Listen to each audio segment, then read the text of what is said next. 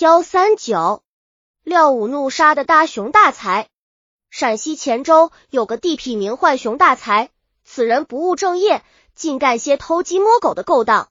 在乾州府，人们见了他都躲着走，唯恐被他讹上。那么，官府为什么不法办他呢？据说他与府上的某位大人是什么表亲，况且他犯的又都是些偷盗类案件，旁人又没有告发，因此他一直横行乡里。嘉庆十一年某日。熊大才与人聚赌，几场下来，连身上穿的都输光了。但他仍不服输，要继续赌，最后仍然是输，欠了人家几百贯。大家一起起哄，说熊大才无钱，打空手牌。熊大才脸上挂不住了，说了声“我给你们取钱去”，便走了。这熊大才本已输的赤裸裸无牵挂，到哪取钱去呀？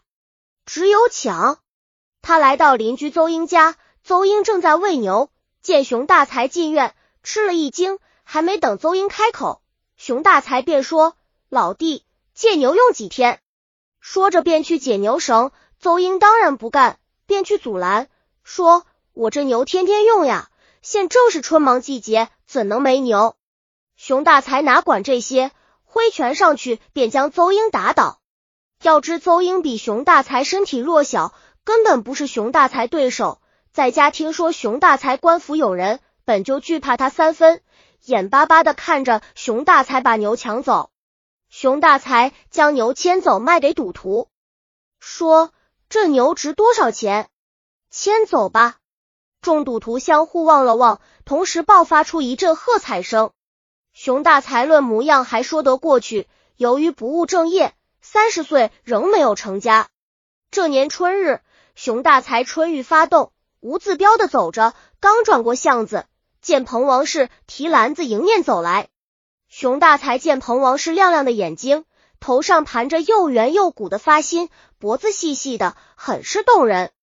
于是熊大才上前搭话：“嫂子买菜去了，我帮你提吧。”说着就上去抢彭王氏的篮子，彭王氏不给，说：“不用你，快走开。”其实熊大才并非真要为彭王氏提篮子，只是借口，趁机接近彭王氏。见彭王氏不允，立即大怒，骂道：“老子看上你了，这是你的福气！”说着拉着彭王氏就往家中拽。这时围观了许多人，有的这热闹，有的起哄，有几个老者过来劝说着。熊大才见人越来越多，知道事情难成，就放了彭王氏。彭王氏气得脸绯红，头发也乱了，眼中迎着泪走了。熊大才在后面仍然骂个不停，臭婊子，心里想干，表面上还装蒜。熊大才见事不成，心里闻急又气，来到廖武开的周堂酒家来吃酒。廖武见熊大才来了，一脸的不高兴，因为熊大才在廖武这吃过多次酒，从来都是记账，指望他还。是不可能的。廖武也是个吃软不吃硬的汉子，本想找熊大才算账，但店小二等人都劝他不要惹事，为几个钱闹出事来划不来。这样，廖武的活几次都被压了下来。此次见熊大才又来了，廖武就没搭理他，转身进单间屋去了。熊大才进屋后坐下，喊了声：“掌柜的，筛两碗酒，称半斤碎桃。”是熊大哥呀？是现钱还是店小二问？放心，不就是几个铜子吗？到时候一块给你们。熊大才不耐烦的说着：“不行呀，店里有新规定，不许账呀。”店小二说：“把你们廖掌柜找来，我跟他讲。”熊大才说：“店小二忙进里间找廖武。”过了一会儿，店小二出来。对熊太才说：“掌柜不同意赊账。”熊大才大怒，骂道：“我找那老小子去！他妈的几个臭钱，有什么了不起？”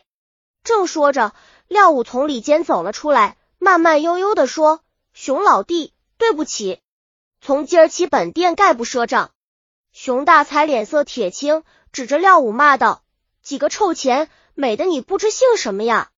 你不赊账，我先借你的本店。”本人没有代么可借你的，有钱喝酒，没钱走人。我还要照顾客人。廖武说。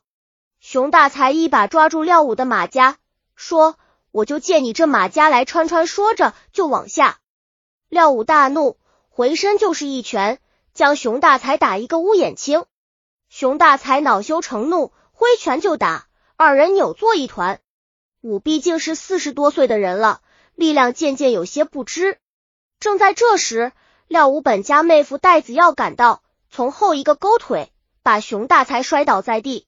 熊大才本来没有防备，后面故摔得很重。廖武得机会抽身从柜台上抄起七寸剃肉刀，朝熊大才腹部扎去。熊大才大叫一声，双手捂住刀口，过了一会儿便毙命。陕西巡抚认为，根据大清律，凶恶棍徒无故生事行凶，被害之人登时奋击致死者，杖一百徒三年；如杀非登时，仍照擅杀罪人律拟绞监后。熊大才向廖武赊酒钱及强取马家等事上无摇凶情事，更何况抢拉邹英家牛及强奸彭王氏、未遂均与廖武无关。廖武与戴子耀将熊大才打倒，本可拘职送官，乃砍伤治，实属撞杀。李武被判绞监后，戴子耀与此案本无关联。当时见某武被熊大才击倒在地，为救廖武，从后将熊大才击倒后，并未动手。故无罪释放。南园剧刑案汇览编写。本集已经播放完了，喜欢的话记得订阅专辑，关注主播，主页更多作品在等你哦。